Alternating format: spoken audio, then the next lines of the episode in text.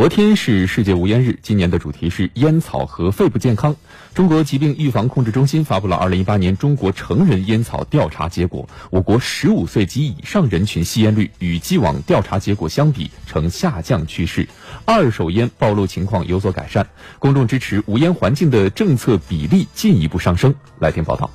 作为世界上最大的烟草生产国和消费国，我国有三亿多烟民。每年因使用烟草而导致的死亡人数超过一百万人。中国疾病预防控制中心调查结果显示，二零一八年我国十五岁及以上人群吸烟率为百分之二十六点六，其中男性为百分之五十点五，女性为百分之二点一，农村为百分之二十八点九，城市为百分之二十五点一，吸烟率呈现下降趋势，但与实现健康中国二零三零规划纲要的控烟目标。二零三零年，十五岁以上人群吸烟率下降至百分之二十，仍有较大差距。十八、十九啊，倒是看人家抽，自己抽点呗，十多根吧，一盒吧，差不多。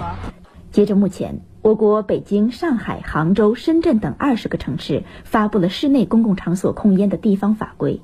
其中有六个城市已经实现了全面禁烟，也就是有顶有盖的地方不允许吸烟。中国疾控中心的调查结果显示，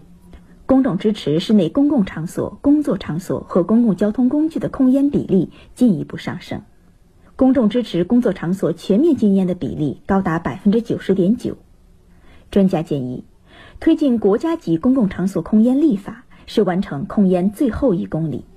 中国控制吸烟协会高级顾问研究员许桂华表示，目前全球已经有五十五个国家。进行了公共场所立法，金砖国家除中国之外，也都颁发了公共场所禁烟条例。目前，在我国已有二十个城市颁发了公共场所控烟的地方性法规，而且这个法规获得了九成公众的支持。